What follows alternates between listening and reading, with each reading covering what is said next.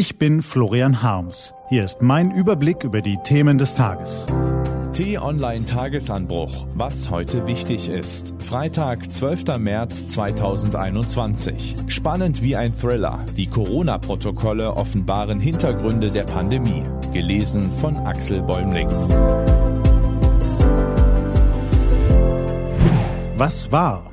Ein volles Jahr lang schlagen wir uns jetzt schon mit dem Virus herum werden von morgens bis abends mit Corona-Nachrichten bombardiert, sind alarmiert, schockiert und manchmal auch konsterniert. Wir hoffen und bangen, sind im Lockdown gefangen, haben Verständnis und üben Verzicht. Ruhe ist die erste Bürgerpflicht. Wir beweisen Geduld und sind manchmal empört, weil uns das lahme Krisenmanagement stört. Wir haben Leid erfahren oder Mitleid mit anderen Leuten. Wir sind verunsichert, verstört oder abgestumpft. Unser Lebensradius ist auf ein paar Quadratmeter geschrumpft. Wir fürchten die Macht der Keime. Und eigentlich ist das alles zu ernst für Reime. Später in vielen Jahren, wenn unsere Kinder oder Enkel oder wir selbst uns fragen, wie das damals war in der Pandemie, dann werden wir uns an Details erinnern, an die Masken und an Teststäbchen in der Nase, an Frau Merkels Ansprachen, an den ausgefallenen Urlaub und an die Trauer um Gestorbene. In historischen Rückblicken werden wir die Lehren aus der Seuche ziehen und sie in den Kontext des frühen 21. Jahrhunderts einordnen. Aber heute, wo wir noch mittendrin in der Weltkrise stecken, fällt es uns schwer, den Kopf aus dem täglichen Nachrichten- und Erlebnisstrom zu heben und das große Ganze zu sehen. Wir erfahren, dass das Impfprogramm nicht gut läuft und das Testen zu langsam geht. Aber warum genau? Wir hören von Verhandlungen in Brüssel und Berlin, sehen die Kanzlerin und die Ministerpräsidenten mit müden Gesichtern auf nächtlichen Pressekonferenzen. Aber was genau haben sie vorher wirklich besprochen? Wie fügen sich die einzelnen Meldungen und Ereignisse zur Geschichte zusammen? Wie wird aus der subjektiv erlebten Krise eine wissenschaftliche, politische und gesellschaftliche Entwicklung? Florian Harms fragt sich das öfter in diesen Tagen. Und genau das ist der Grund, warum er das Buch Ausbruch mit dem Untertitel Innenansichten einer Pandemie, die Corona-Protokolle, das am kommenden Montag erscheint, mit so großer Neugier gelesen hat. Geschrieben haben es Georg Maskolo, den man als den besten Investigativjournalisten Deutschlands bezeichnen darf, und seine Frau Katja Gloger, die seit vielen Jahren für den Stern arbeitet. Seit Beginn der Pandemie haben die beiden recherchiert. Sie haben herausgefunden, was in vertraulichen Runden besprochen wurde und wer warum welche Entscheidungen traf.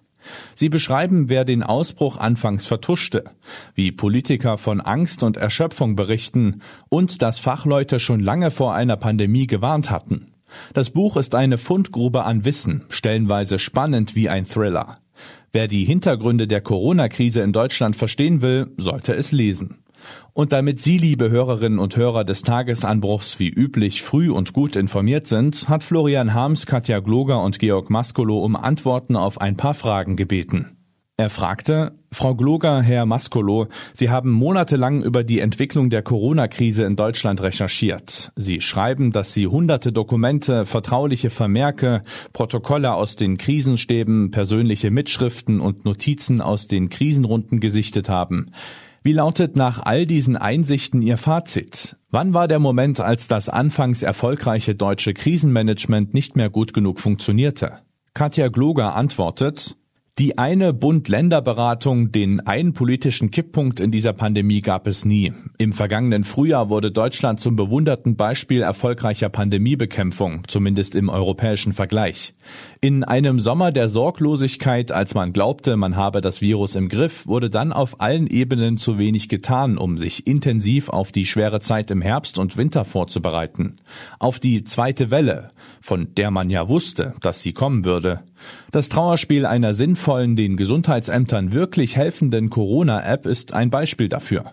Georg Maskolo sagt, wie eine Welle bauten sich dann im Herbst gegenseitiges Unverständnis und wohl auch wachsendes Misstrauen auf. Hinzu kamen die unterschiedlichen regionalen Verhältnisse mit ihren unterschiedlichen Infektionszahlen.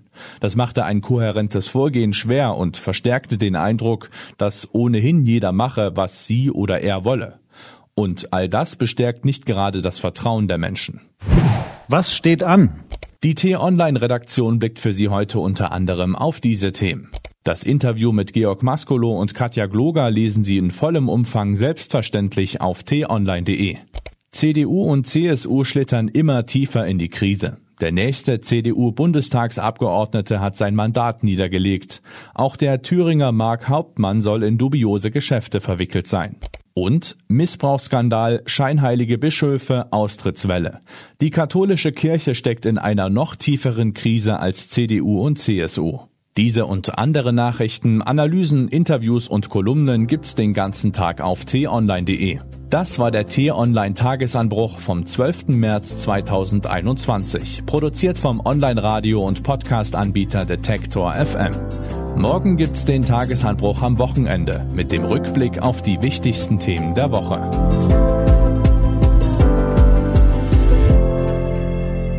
Ich wünsche Ihnen einen frohen Tag. Ihr Florian Harms.